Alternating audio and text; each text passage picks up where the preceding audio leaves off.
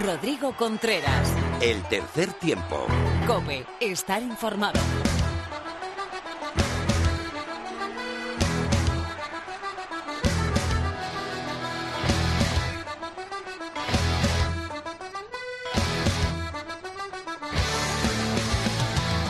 Hola, ¿qué tal? Bienvenido a esta entrega 121 del tercer tiempo. Bienvenido al primer capítulo del 2018 de tu programa de rugby en la radio.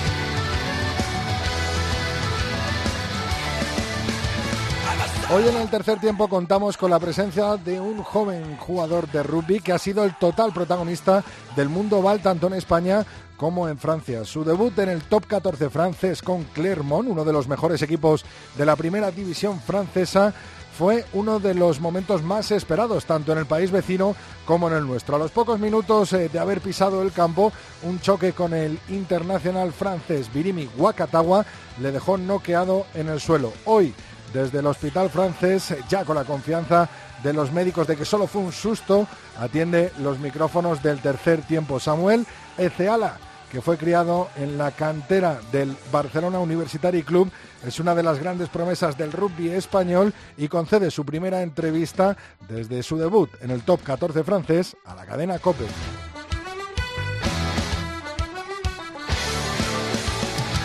Tengo ya aquí a mi lado a Isaac Avilés. Muy buenas, Isaac. ¿Qué tal, Rodri? ¿Cómo estás? Recuérdanos cuáles son nuestras redes sociales, Isaac. Pues mira, tienen los oyentes mil fórmulas ¿eh? para contactar con, con, nosotros. Por ejemplo, en Twitter, arroba tres tiempo cope, recuerda, ¿eh? tres con número, arroba tres tiempo cope. En Facebook, tercer tiempo cope. Y también tienen un correo electrónico, el tercer tiempo arroba cope.es. Pues si quieres escribirnos, ya sabes dónde hacerlos. Tenemos a los mandos técnicos, tanto a José Hernández como al crack, también Javi Rodríguez. Vámonos, José.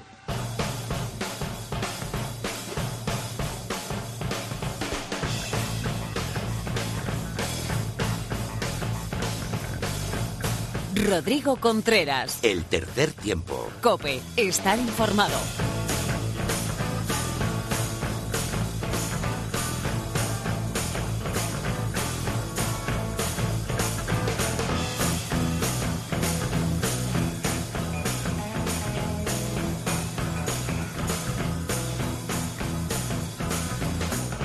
Se disputó la decimotercera jornada de la Liga Heineken el pasado fin de semana, un tanto, bueno, un tanto eh, ¿cómo dirías tú, Isaac? Descafeinada, ¿no? Porque le faltaban partidos.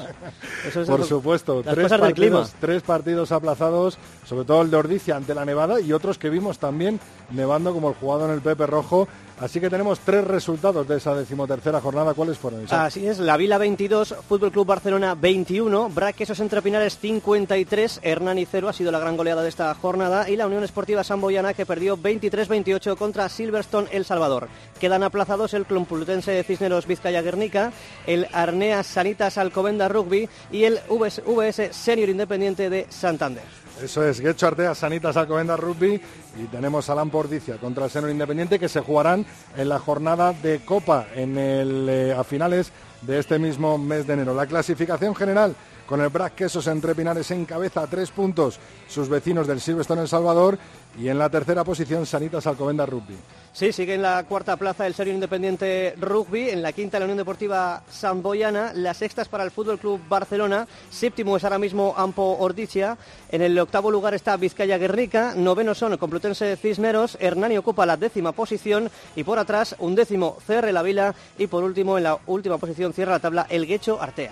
Además, eh, tendremos eh, partidos internacionales este fin de semana con los Leones de Pablo Feijó, los chicos del Seven español, nada más y nada menos que en Sydney. ¿Cuál ha sido la convocatoria de Pablo Feijó para este tercer eh, World Series? del Campeonato Mundial de Seven. Pues mira, te voy diciendo, Tom Pierce, Alex Alonso, Jacobo Martín, Paco Hernández, Ignacio Rodríguez Guerra, Manu Sainz de Trápaga, Pablo Fontés, Rafa de Santiago, Ignacio Martín, Igor Genua, Javier de Juan, Paul Pla, Marcos Poggi, Ignacio Villanueva, Lucas Levy y Jakey Carter. Pues esos son los leones, te lo acaba de decir Isaac Avilés, y nosotros vamos a por el rugby femenino a la actualidad del rugby femenino con Lorena López. Rodrigo Contreras. El tercer tiempo. Cope, estar informado. glad I got sunshine in a bag. I'm useless, La actualidad del rugby femenino en el 2015, en el 2016, en el 2017 y por supuesto en el 2018 nos la trae Lorena López al tercer tiempo. Muy buenas, Lorena. Muy buenas, Rodri. ¿Qué tal? Feliz año. Feliz año, Rodri. ¿Has ido a algún lado que me da mucha envidia siempre que viajas por ahí?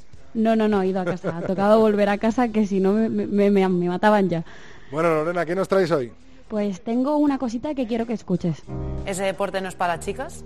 ¿Al rugby? No te pega. Que soy poco femenina. Claudia la Marimacho. Si juegas el rugby eres lesbiana, ¿no? Que si de verdad me compensa hacer esto. Vaya piernas de señorita. Estas son algunas de las cosas que han tenido que escuchar nuestras leonas por practicar el deporte que más nos gusta.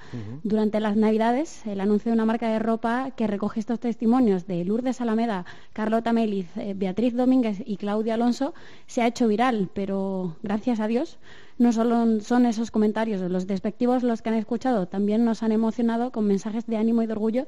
Y yo no sé a ti, Rodri, pero a mí Carlota consiguió que se me saltase una lagrimilla. Me han dicho que soy un ejemplo a seguir para ellos. Que están orgullosos de mí. Me han llamado campeona. Nunca me han visto tan feliz haciendo algo. Una niña me ha dicho que quiere ser como yo, de mayor, y eso...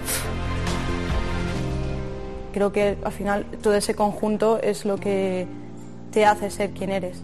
Seas como seas, tienes un sitio. Solo hay que ser valiente.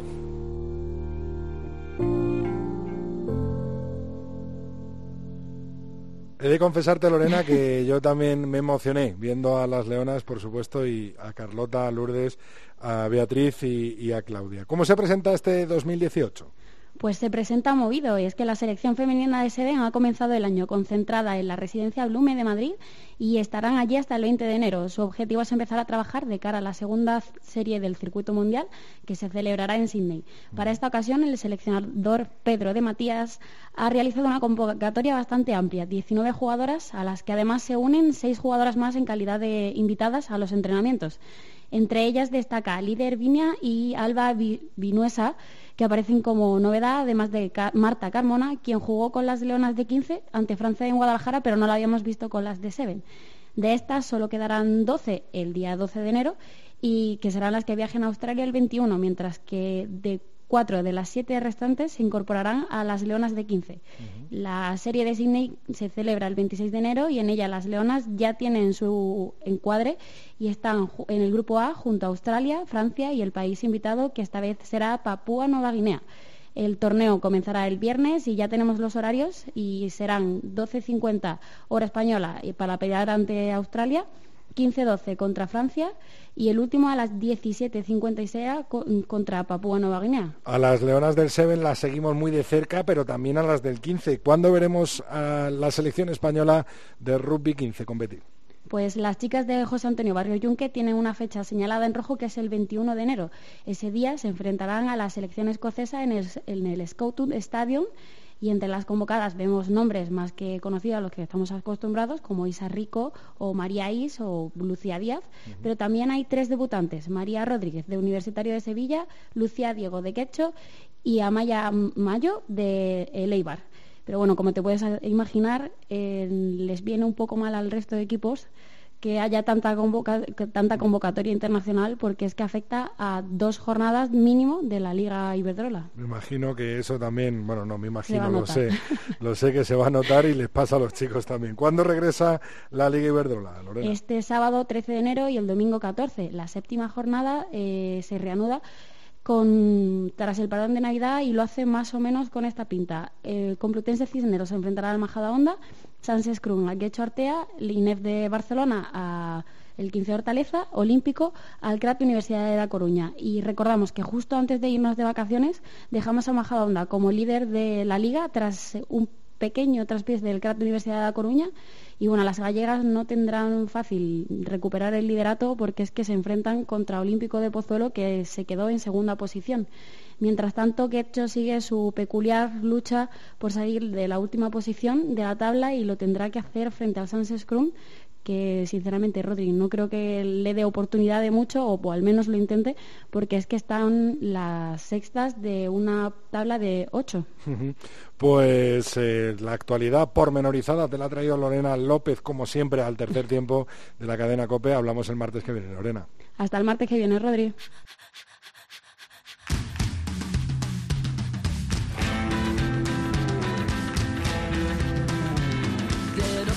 Up, going up in the world, going round, yeah, round, going round of the world, getting by. I'm fly, this is moving so fast, I never stop. Cause I'm having a blast, I never slow down. Hoy en este primer programa del tercer tiempo de la cadena COPE nos eh, visita el hombre que ha copado eh, todas eh, las noticias de rugby tanto en España como en Francia. Él es Samuel Ecealas. es un jugador muy joven, es un jugador que ha cumplido hace apenas un mes 18 años y que ya ha debutado en el top 14 con uno de los mejores equipos, con uno de los equipos punteros como es el Clermont.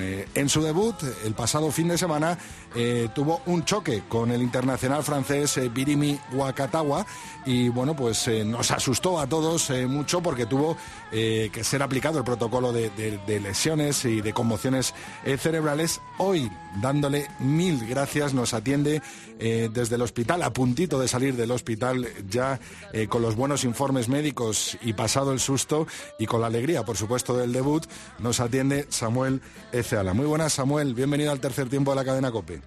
Hola, buenas encantado. La verdad, preguntarte primero, ¿cómo te encuentras? Bueno, mucho mejor, aunque aún me duele un poquito la cabeza.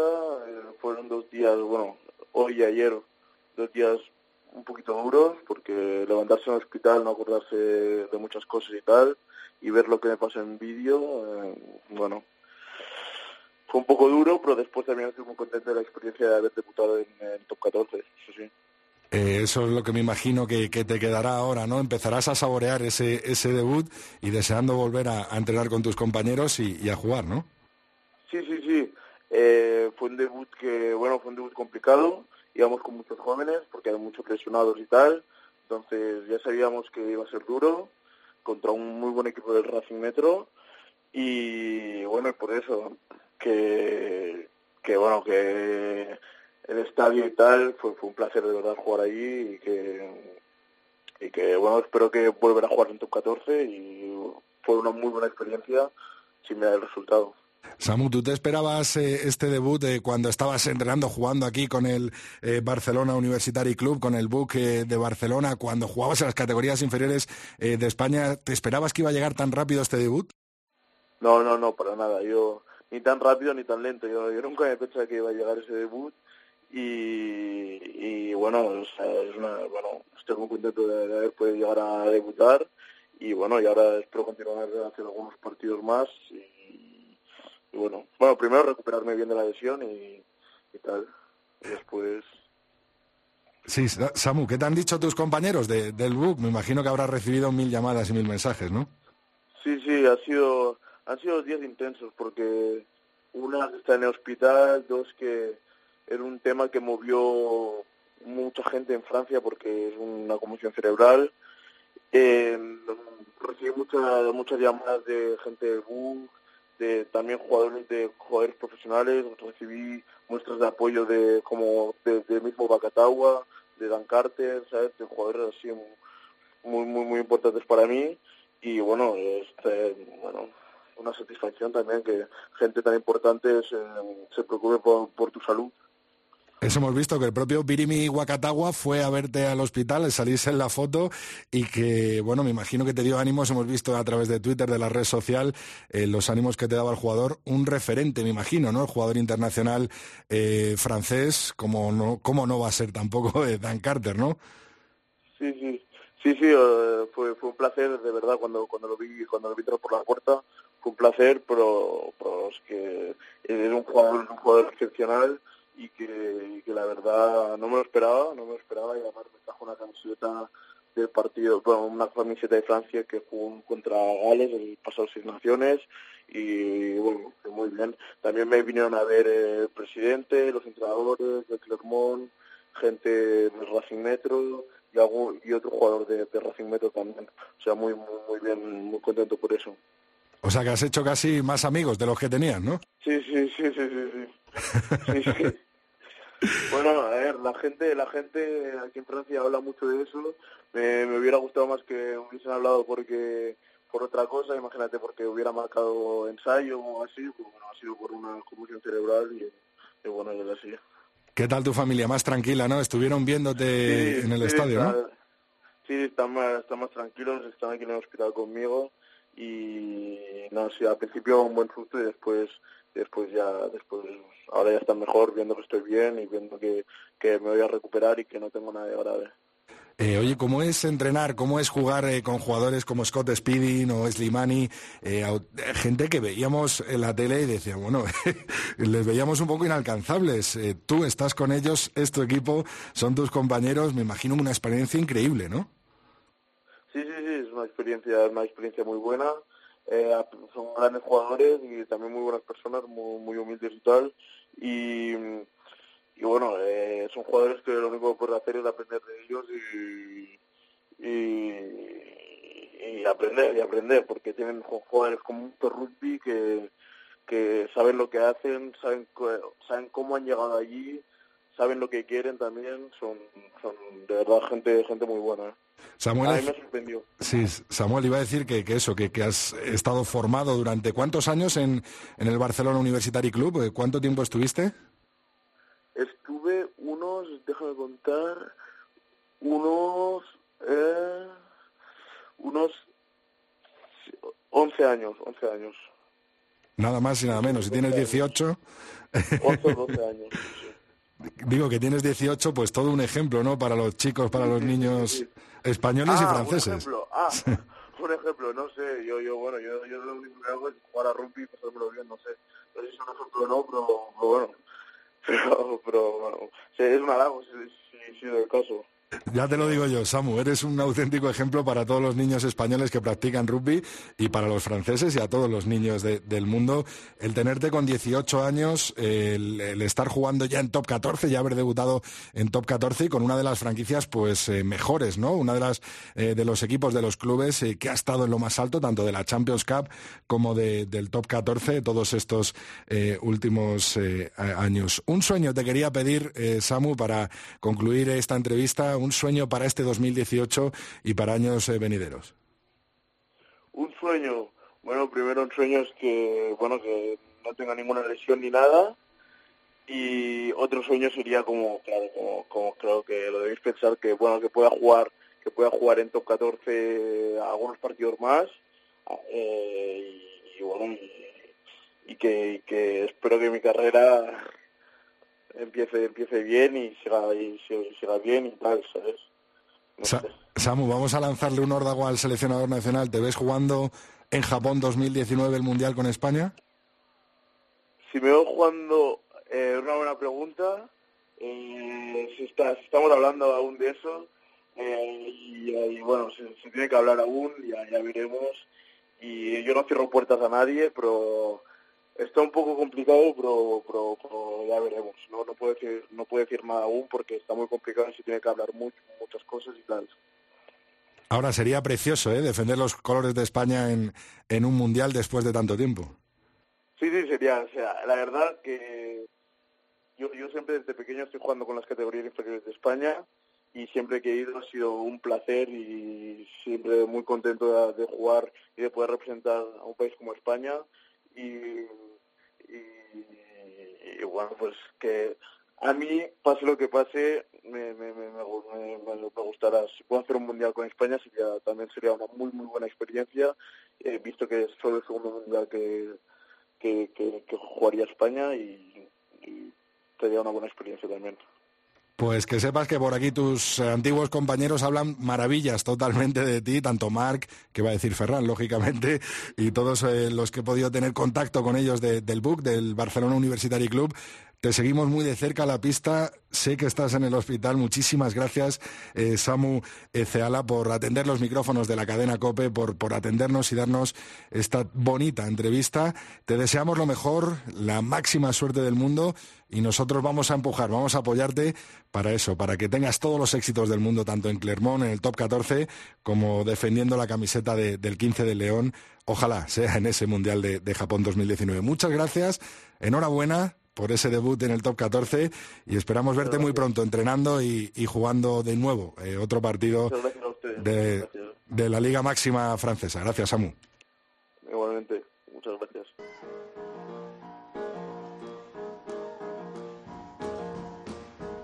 Rodrigo Contreras. El tercer tiempo. Cope, estar informado.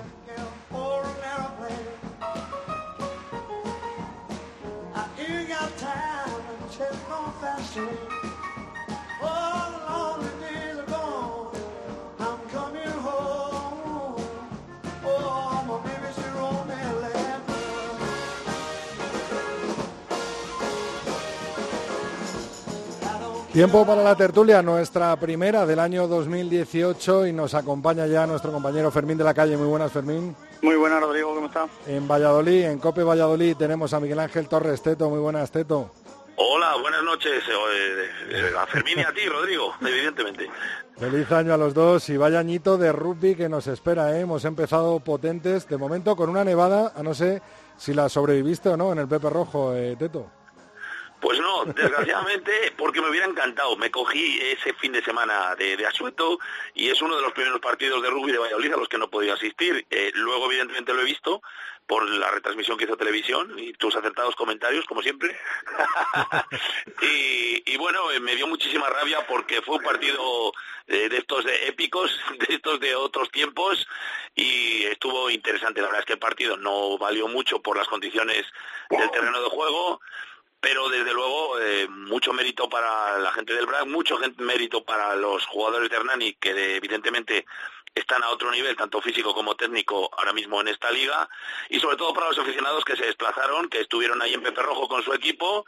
Y mira, me gustaría poner un pero a este respecto. Eh, la federación creo que debería incluir ya un, un, no sé, no sé cómo explicártelo, eh, que por fin tiene que haber un balón para estos casos, que a lo mejor se da una vez al año o no, pero tendría que haber un balón que la federación proporcionase a los equipos de toda la división de honor, un, balón fosforito de color naranja o de color amarillo, como ocurre en el fútbol, porque el otro día fue una lástima, no se veía prácticamente nada, todo la nieve de color blanco, el balón de color blanco, los pantalones de los jugadores del queso de color blanco. Bueno, pues mira, ahí lo dejo caer, tiro el guante y tendría que haber un balón en los armarios tanto del Quesos como del Salvador, como de todos los equipos de división de honor, para si ocurren estas circunstancias. No sé cómo lo verá Fermín. Fermín, eh, ¿tú opinas de tener un balón naranja en cada armario de, del club? Bueno, menos en el Ciencia de Sevilla, que no creo que lo vayan a utilizar. Yo, yo, el Cádiz que... de Jerez tampoco creo que es. No, allí complicado. No, pero sí creo que es bueno aprender de otros deportes que, eh, que solventan eh, incidencias de este tipo y es verdad que en el fútbol eh, lo hacen así y es resolutivo. Me parece bastante buen apunte por parte de Teto porque además allí eh, lo sufren con cierta relatividad porque allí sí que nieva.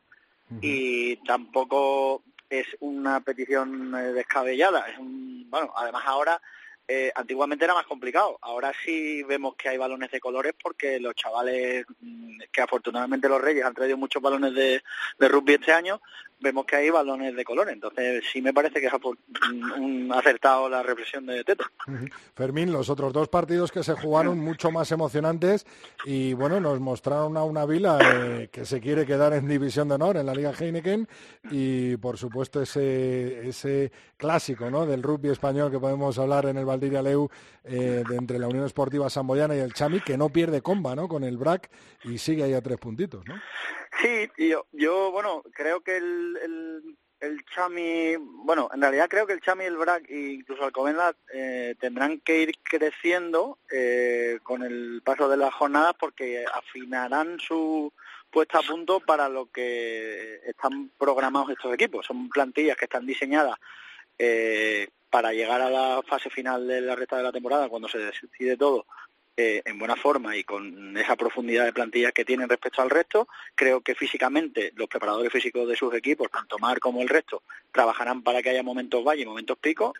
Iremos viendo a los equipos repuntar físicamente seguro y bueno, pues el Chami tiene una plantilla bastante profunda, es verdad que no es la del BRAC, a mí me parece que el BRAC tiene la mejor plantilla y siguen incorporando gente, que es alucinante que tengan tanta profundidad.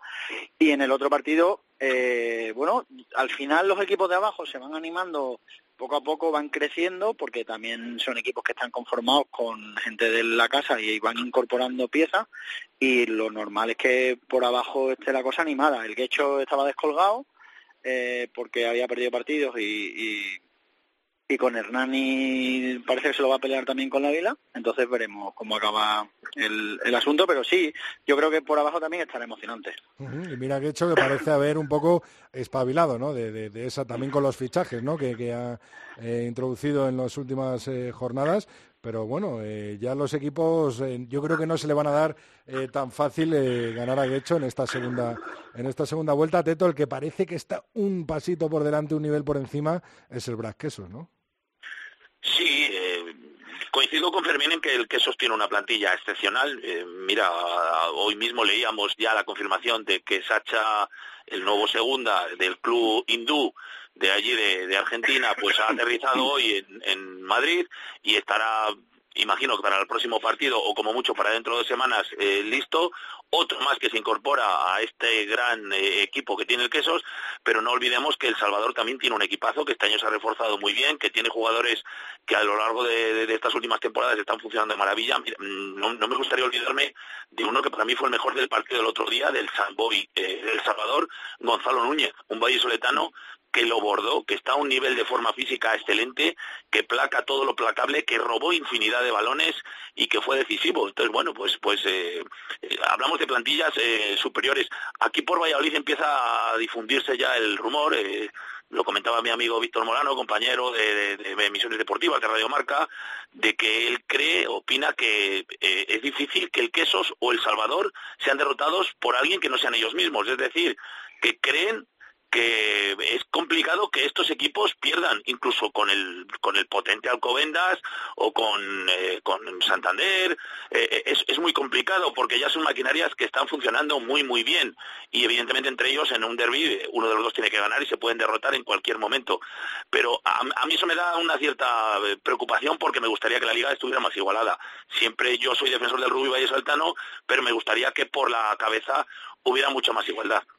Vamos a dejar... Yo, ahí, creo, solo un apunte, que no harían bien en confiarse, y, ya lo vimos hace dos años con en Copa cuando el Alcobenda ganó al BRAC, eh, que llevaba mucho tiempo sin perder en casa, y a un partido me parece que los equipos de Tiki son malos compañeros de baile, porque son equipos que de repente se sueltan a jugar eh, dinámico porque tienen esa dinamicidad que les aplica Tiki y son equipos bastante complicados. Me parece que todavía es más complicado para el Chami, por ejemplo, que es un equipo, eh, te diría que está más focalizado en delantera, aunque es verdad que el BRAC tiene una gran delantera ahora, pero todavía detrás mantiene. El Chami este año está intentando diversificarlo con unos tres cuartos que juegan más balones de los que jugaban años anteriores, pero sí creo que a un partido aunque es verdad que no son favoritos porque tiene mucha más profundidad los dos equipos de Valladolid, pero a mí Alcobendas siempre me parece un rival incómodo. Y muy peligroso. Eh, además, eh, bueno, un apuntito, ¿no? El fichaje de Nu Junior Nu yo creo que ha sido muy acertado. Cristian Ras también, ¿no? Para el Chami y han reforzado esa línea que decías tú, ¿no, Fermín? Sí, claro, por eso te decía, eh, me da la sensación de que, bueno, afortunadamente la liga va creciendo, aunque realmente los que crecen más son los equipos de arriba y las plantillas se van preparando de cara a pelear con los rivales que ya saben que van a pelear. Eh, eh, digamos que el BRAC ha ido en estos años creciendo en delantera para hacerle frente al Chami y el Chami ha empezado a crecer en tres cuartos para hacerle frente a los tres cuartos del BRAC. Alcobenda sigue apostando por un juego bastante dinámico y no tiene una delantera tan pesada ni como BRAC ni como Chami y su apuesta va más por tener la pelota con más continuidad, que mantenga más viva. Eh, lo que pasa que es cierto que les cuesta mucho cuando juegan con los equipos de Valladolid, eh, tienen que hacer cambios y, por ejemplo, meten a Jona ahí atrás eh, para meter a Nava, que sean más pesados y en pelea aguanten el, el, la lucha, pero luego pierden un poquito de velocidad, que es lo que es la apuesta del, del equipo de Tiki. Entonces, al final se conocen muy bien los tres, eso sí que es verdad, y mm, aunque van incorporando gente y la plantilla va siendo más amplia y con más profundidad, eh, lo normal es que veamos a los dos equipos de Valladolid tanto en la final de Copa como en la final de Liga. Que, eh, por supuesto, si hay final de Copa, eh, y ya he visto algún tuit de Óscar Puente, el, el alcalde de Valladolid, dejándose querer. Sí, sí. Sí, sí. Eh, esa es la noticia hoy en Valladolid, que Óscar Puente ha dicho que incluso, aunque no lleguen los equipos de Valladolid, que él se postula que la ciudad de Valladolid, que Zorrilla, aunque no llegara este derby, eh, otra vez de los vallisoletanos, que por favor, que, que por supuesto que, cuenten con ellos porque consideran que esta es la, la capital del rugby. Él está muy motivado, eh, él fue uno de los impulsores cuando se hizo la primera vez la- aquel aquel partido con 26.000 espectadores y bueno pues pues ahí está Óscar Puente en cuanto puede intenta que barrer para casa Llevar el rugby y a Valladolid. Valladolid. claro, Claro, claro, claro, claro. Lo, lo que sí os quería preguntar, porque no, me, no me sé de memoria la fecha de la final de Copa, que no sé si está puesta todavía, por cierto, eh, me imagino que será mediados de mayo y puede que coincida o esté bastante cerca del 12 de mayo, que es cuando se juega la final de la, de la Champions Cup en No, San Mamés. Fermín, último fin de semana de abril. Creo es el veintitantos de abril, creo que es el último fin de semana de abril. Es decir, eh, justo eh, ah, se acaba la liga, luego hay ahí un pequeño parón de, de una semana, bueno, pues ahí es cuando coincide. Eh, Pues, eh, eh, yo, yo creo personalmente que sería una magnífica noticia porque volvería a ser eh, una posibilidad de dar mucha visibilidad al rugby porque tendríamos dos noticias muy seguidas en dos semanas de estadios de fútbol llenos o, o con una buena... yo estoy seguro que Valladolid se volvería a llenar y luego San Mamés y, y el rugby volvería a tener visibilidad. Ahora vamos a tener visibilidad seguro por el Seis Naciones y por el Seis Naciones B, que esperemos que España eh, consiga buenos resultados y siga peleando por entrar en el Mundial con opciones. Y me parece que eh, volver a aparecer en los telediarios y en los informativos por Zorrilla lleno y luego por San Mamés lleno, le haría mucho bien al rugby Sería español. fantástico, sí, sí. Ya que has tocado el tema, Fermín, eh, ¿qué rival veis más complicado, Rusia o Rumanía, para este Seis Naciones B, para este Campeonato Europeo de Naciones? Eh, Teto, te dejo a ti primero que llevo yo Vale, hablando un vale. rato. Bueno, no, no, no pasa nada. Eh, yo, yo creo que es más complicado Rumanía, pero el partido clave es Rusia. Y me explico. Si logramos ganar a los rusos ahí en Rusia, en Krasnoyar, eh, creo que todos los aficionados al rugby tenemos obligación de estar en Madrid eh, ese domingo a las 12.45 para apoyar a nuestro equipo. Tendríamos que reventar el central con un, entradón como no se recuerda y quizá cabría la posibilidad de ganar a los todopoderosos rumanos. Desde luego, si ya perdemos el primer partido, el de Rusia, eh, nuestros enteros bajan un montón, nuestras posibilidades ya decrecen y creo que la gente va a ir un poco más, eh, en menor medida, al campo. Es más difícil de Rumanía, pero la clave, ganar en Rusia. Fermín.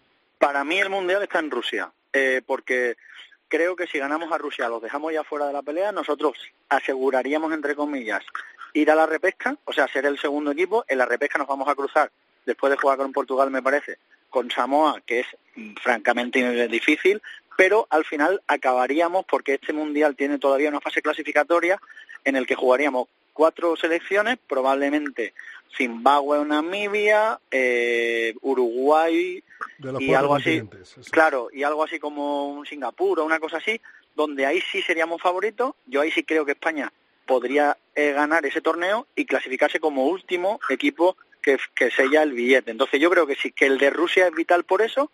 El de Rumanía me parece que va a ser muy complicado porque es verdad que es en casa y está muy bien que sea en Madrid y el equipo, si viene de Rusia ganando, viene animado, pero yo he visto a Rumanía en los partidos de noviembre y Rumanía en noviembre ha dado un nivel eh, que nosotros todavía no hemos llegado a ese nivel y estamos lejos, yo creo. Para despedirnos, Teto, eh, Fermín, eh, no sé si visteis el debut eh, de nuestro protagonista hoy, de Samu Ceala, Sí, eh, sí, con. Clermont y el golpazo, ¿no? Con Virimi Wakatawa, que nos, nos ha comentado incluso que le ha llamado hasta Dan Carter. Ha sido un fenómeno rugbyístico total, tanto en Francia y, bueno, en nuestro país también, pero en Francia se ha volcado, ¿no? Todo el mundo con, con el, el joven, el 18 añitos de, de Samu, ¿no? Ceala.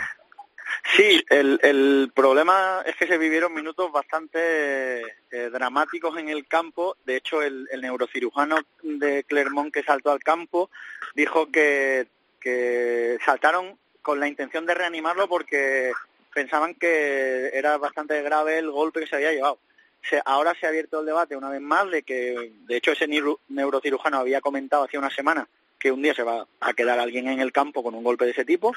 Eh, se, ha, se ha hablado mucho de, de si la potencia física de los jugadores ahora, la velocidad, los golpes y tal, eh, no había manera de pararlo y se ha abierto un debate en Francia importante porque además Samu eh, debutaba con 18 años, dicen que si un chico tan joven puede eh, físicamente mm, adaptarse a esa exigencia física, a mí me parece que por talla sí podía, que es mala suerte, que él va abajo a aplacar y Bacatagua lo que hace es cargar abajo para quitárselo de encima, con la mala suerte que le da un golpetazo eh, que lo deja cao.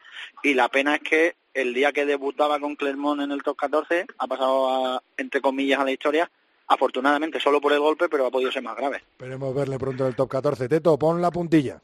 Sí, yo creo que es mala suerte. Es mala suerte porque el chaval físicamente, un 88, 94 kilos, es un angelito de 18 años. Lo que pasa es que había mucho rumor mediático, un chaval que no es francés, que es español, que, que debuta, que sí, ha habido muchas bajas en Clermont y fíjate que debut, que mala suerte porque el chaval, el gesto técnico es correcto, pero le ha pasado mercancías por encima y yo lo siento sobre todo por él porque tendría mucha ilusión y ya sabéis que ahora estas normas de la medicina te dicen que como mucho tres conmociones cerebrales graves. El propio Dan Waenga, anterior jugador del Quesos, que, que también había estado jugando en los Chiefs y que luego jugó en Biarritz en el top 14, se ha tenido que retirar antes de tiempo por conmociones de esas. Todos conocemos a jugadores que lo han tenido que dejar y este chaval, el día de su debut, y ya tiene la primera conmoción grave, no, gravísima. Es decir, que en la recámara le quedan dos de estas o una, si los médicos estiman que, que es muy gorda. Entonces, joder, pues una, una lástima. Y sobre todo que lo han visto todos los medios. Y por otra cosa, de otra parte, eh, mal también para la difusión del rugby.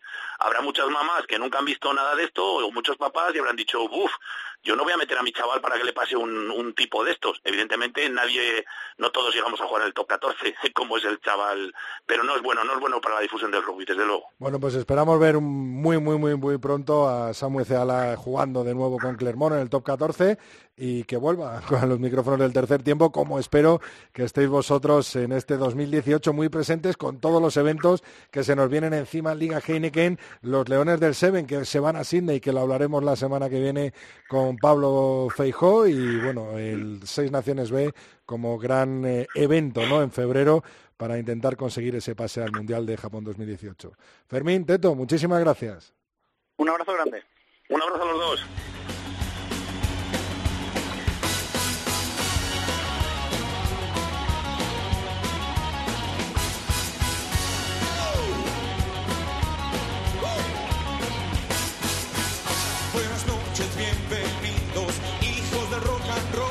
Vuela Rock en Granada con este Bienvenidos eh, de Miguel Ríos y yo creo que la persona que mejor representa el espíritu, la fuerza y el alma del rock es nuestra Alhambra Nievas. Muy buenas Alhambra, bienvenida en este 2018, feliz año al tercer tiempo de nuevo de la cadena COPE. Bueno, pues muy fe- feliz año a todos, a todos los oyentes, a todo el equipazo del tercer tiempo y bueno, una alegría volver en este apasionante año eh, a estar de vuestro lado.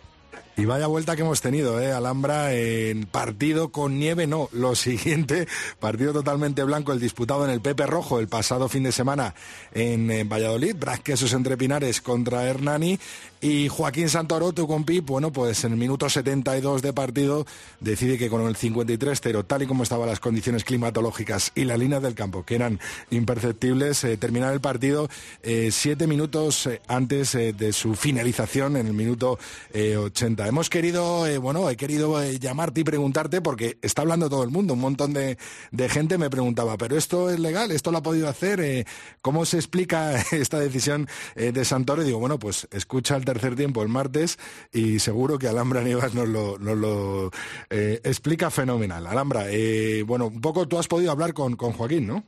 He podido hablar con Joaquín y además, bueno, eh, aparte de hablar con Joaquín que me ha explicado lo que ya imaginaba, ¿no? Lo que habéis comentado de, de la explicación que él mismo dio en el campo a los jugadores, aparte no estaba solo, estaba Fernando Raposo como delegado federativo. Eh, y bueno, aplicaron lo que en el reglamento de partido y competiciones de la Federación Española de Rugby aparece claramente reflejado en el capítulo 7, que son la- los casos en los que se puede suspender un encuentro. En el artículo 44 pues viene eh, eh, que se puede tanto suspender por mal estado del terreno de juego, que, él lo explica claramente, no se ven las líneas, ya había una cantidad de nieve considerable, no paraba de nevar, y luego, bueno, pues también en el apartado B, pues por causa de fuerza mayor y bueno, eh, ahí entran pues sucesos de circunstancias imprevistas o previstas que por las que resultan inevitables y por las que se pone sobre todo hablando con Joaquín, que lo más coherente, es que él consideraba que ya no era seguro para los jugadores. Había varios jugadores que habían tenido que salir eh, con problemas musculares, eh, había evidentemente estaba nevando, hacía muchísimo frío y bueno, por, por un, una suma de, de circunstancias, pues Joaquín consideraba que lo más seguro era suspender el encuentro y yo coincido con él totalmente.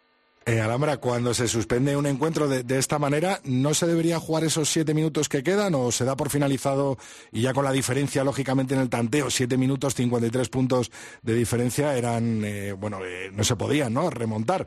Eh, ¿Se debería haber jugado estos siete minutos o ya se da por finalizado? Pues en este caso se da por finalizado. Es cierto que yo he en situaciones similares en torneos de rugby 7 en los que por una tormenta eléctrica se ha parado el encuentro y se ha esperado a ver si mejoraban las circunstancias y, luego se ha reanudado el encuentro. Sobre todo estamos hablando de casos de partidos de eliminatoria, los que evidentemente tiene que haber un ganador. Eh, pero en este caso pues se suspende el encuentro y, y no se tendrían que sería un poco absurdo tener que jugar esos no sé seis o siete minutos que quedaban bueno, pues para todo el mundo que tenía dudas, mejor explicado no puede estar. Alhambra, muchísimas gracias. Eh, ¿Cómo has empezado este 2018? Bueno, pues afortunadamente mi partido no se suspendió. Eh, lo he iniciado, pité el domingo en un interesante y bueno, al final fue intenso. Y el derby, ¿no? El, bueno, no, pité Bueno, derby, el clásico que diríamos, el clásico. El, sí, bueno, el que pité también en el año pasado, en la final de Copa entre Sambo y Salvador eh, nos respetó el tiempo porque además no, no llovió durante el partido, aunque sí llovió previamente y el campo estaba un poquito embarrado. Eh, pero bueno, eh, la verdad que disfruté mucho, fue un, buen partido y, y, qué mejor, ¿no? Forma de iniciar el año, pues, pues estrenándote en el campo y con un buen partido de rugby. Y luego este fin de semana, pues sigo, me voy a Guernica, así que contenta y, y bueno, con ganas de, de seguir citando y, y de seguir creciendo durante la temporada. Abrígate bien en Guernica, ¿eh? Que Urbieta, madre mía. Sí, sí, más que, bueno, tanto abrigarme y llevarme taco largo, que, que ya en el Nani tuve que usar tacos de aluminio que no usaba yo desde hace bastante tiempo y, y lo he tenido que rescatar porque, bueno, porque si hay barro eh, hace falta tirar de, de taco largo. Vas a rememorar tus tiempos como jugadora, seguro. Pues sí, cuando jugaba de segunda línea, porque yo creo que ya después de esa época no volví a usar aluminio. Bueno, pues desearte mucho éxito es eh, casi casi una banalidad, pero lo voy a hacer en este 2018. Estoy convencido que celebraremos otros eh, muchos más logros, ¿no? En este 2018 hablaremos mucho de Alhambra Nievas y bueno, esperamos hacerlo juntos en este tercer tiempo de la cadena Cope. Muchísimas gracias, Al, y hablamos la semana que viene. Venga, muchas gracias a vosotros y eso, que tengáis un gran año todos.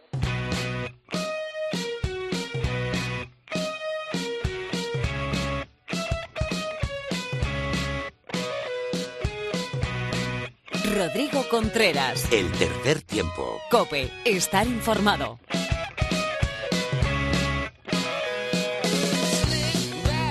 Como no podía ser de otra manera en este primer capítulo del tercer tiempo en el 2018, tenemos con nosotros al, lado, al otro lado de teléfono y sobre todo en un campo de rugby a Mar Álvarez. Muy buenas, Mar.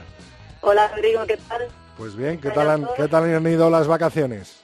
Muy bien, bueno, con gripe como la mayor parte de, de los españoles, pero bien, bien, bien. Bueno, pues precisamente de, de, eso vamos a hablar, de qué tal han ido las vacaciones a los jugadores de rugby y los efectos que tienen estas vacaciones en el desentrenamiento, pues cuando vuelven en enero, la Navidad, la gripe, exámenes y comilonas, por supuesto, etcétera, etcétera. Cuéntanos, Mar. Efectivamente, sí, que los periodos de descanso, después de muchas, muchos partidos seguidos, suelen tener efectos positivos en los deportistas de élite. Alargar mucho ese descanso tiene consecuencias en nuestro rendimiento, tiene espadas en nuestro rendimiento.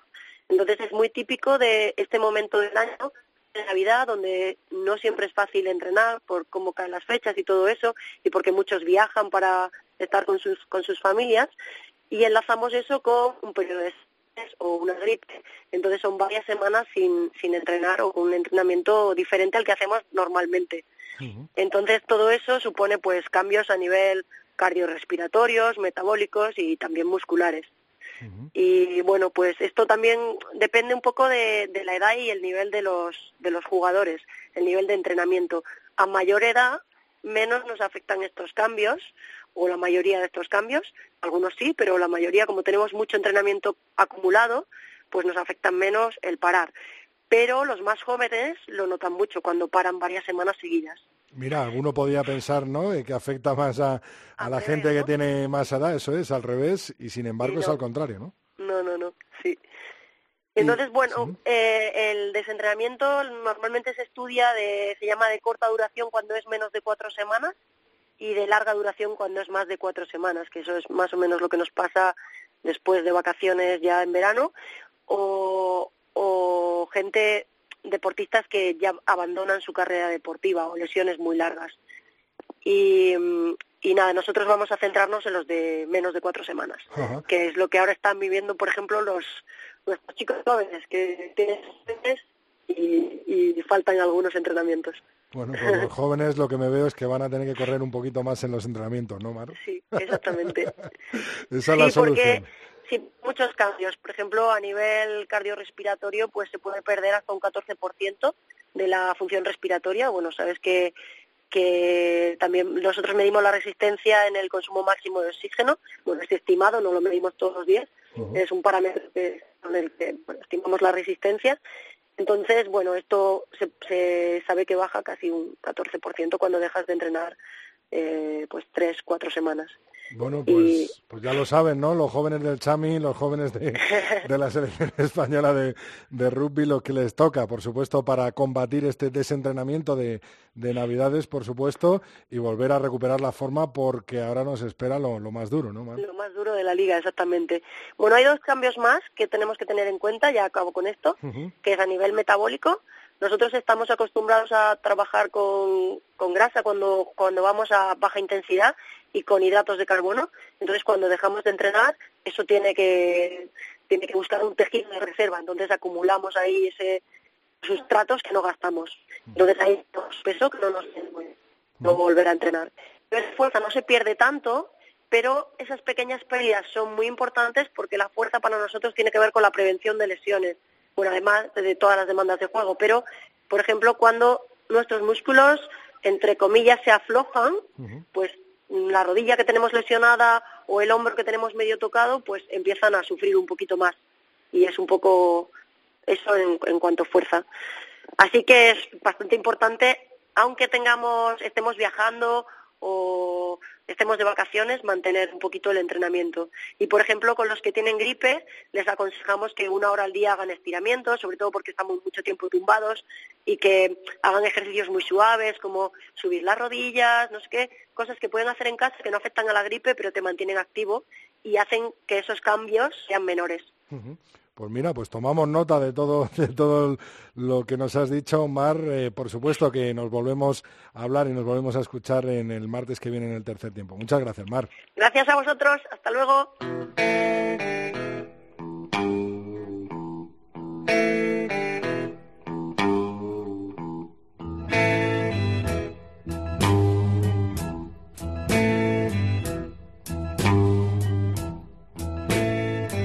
Friend one time. At least I thought he was my friend. Un capítulo más, un programa más, un año más. En este 2018 nos acompaña nuestro compañero, nuestro experto Val, José Alberto Molina. Phil, muy buenas, Phil. ¿Qué tal, Rodrigo? ¿Cómo estás? Feliz 2018. Igualmente. Creo que el primer sin bin de este 2018, de, de este año, eh, tiene mucho que ver ¿no? con nuestro gran personaje de la semana, el gran protagonista de los últimos días, tanto en el rugby francés como en el rugby español, ¿no? Pues sí, eh, la actualidad obliga. Tú sabes, y te consta, que iba a fustigar a Laporte y a su entorno, pero como decimos, eh, la actualidad obliga y lo dejamos para otro día. Porque hoy el Sinbin, Rodrigo, es un Sinbin sorprendido, resignado y acaso indignado para los utileros que tuvieron la genial idea de desplegar unas enormes pantallas o lienzos blancos para presuntamente preservarnos de las imágenes del desvanecimiento del catalán que viste el groc eh, Clermontois, eh, Samuel Eleaza. Pensaba yo, y coincido con un ya veterano segunda línea de Francia, además compañero de equipo, Julien Pierre, que bastaría que la noticia y la imagen respetaran, siquiera por unos instantes, el momento de incertidumbre previo al desenlace venturoso o no.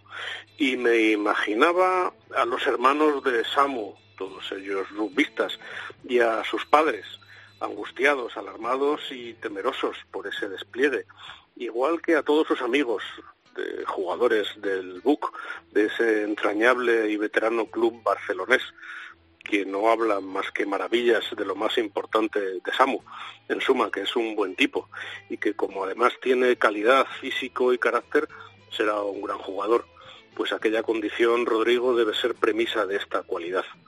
Y mis fuentes además son fidedignas, que me lo refiere nada menos que el director de formación eh, del club que juega en la Foisarda, Mar por eso, sin conocer personalmente a Samu más que por imágenes, tengo para mí que todo lo que nos cuentan es verdaderamente cierto.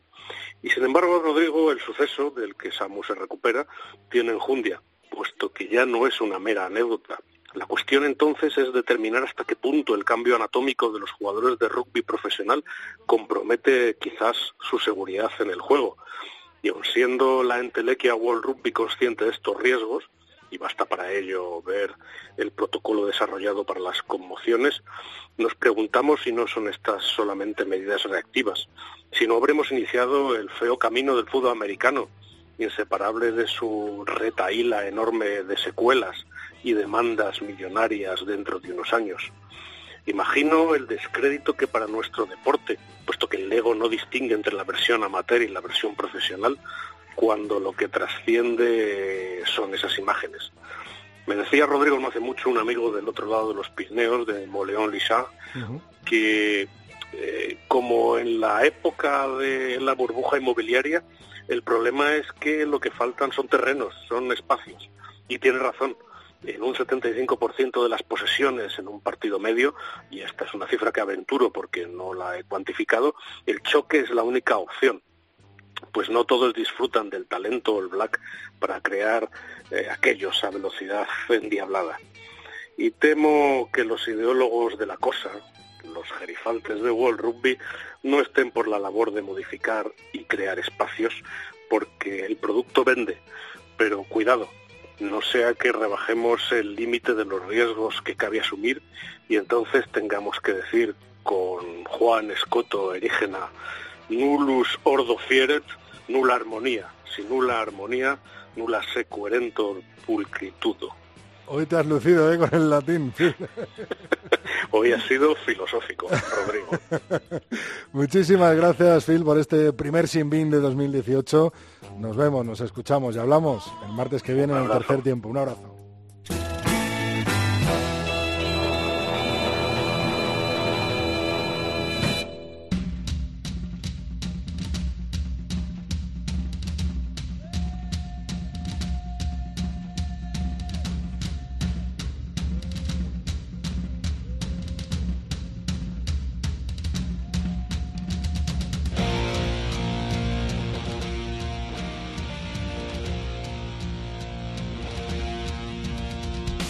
Antes de despedir este programa 121 del tercer tiempo de cope.es, eh, quiero dar de nuevo la bienvenida a Isaac Avilés. Muy buenas, Isaac. ¿Qué tal, Rodri, otra vez? Pues aquí estaba rememorando el programa que hemos tenido y la verdad es que pues eh, completito en todos los sentidos con un Samu Eceala que ha hablado pues de tantas, tantas cosas, ¿no? Del futuro del rugby español y esperamos verle muy pronto en los campos de nuevo jugando y ojalá sea en esa primera liga el top 14 francés también. Pasó por aquí Alhambra Nievas, Mar Álvarez, nuestros tertulianos Fermín y Teto, por supuesto, y el gran Isaac Avilés que le tengo aquí a mi lado. De vez en cuando me vengo para estar contigo un ratito, claro que sí. ¿Cuáles han sido los mensajes de nuestros oyentes en esta Navidad? Sé que ha habido muchas felicitaciones. ¿Has destacado alguna y en el- durante esta semana, a partir Sí, de este fin de semana, de, de la jornada decimotercera de la Ha habido Liga Heineken? muchos mensajes, Rodri, en todas nuestras vías, a través de Twitter, a través de Facebook y también en el email. Y me voy a, voy a destacar dos que nos llegaron en Twitter. Por ejemplo, Antonio Zúñiga, eh, que nos- como tú dices, nos felicitaba las fiestas. Decía, felices fiestas a todo el equipo, que paséis una feliz Navidad. Y también eh, sobre el arbitraje de Alhambra Nievas en el Valdiri Aleu, Carlos Expósito nos dice, hoy Alhambra ha triunfado casi más fuera del campo que dentro. Ha sido una de las más solicitadas del Valdiri. Una crack, nuestra compañera Alhambra. Una auténtica crack, sí. Tremenda. Muchas gracias, Isaac. Un abrazo, Rodri.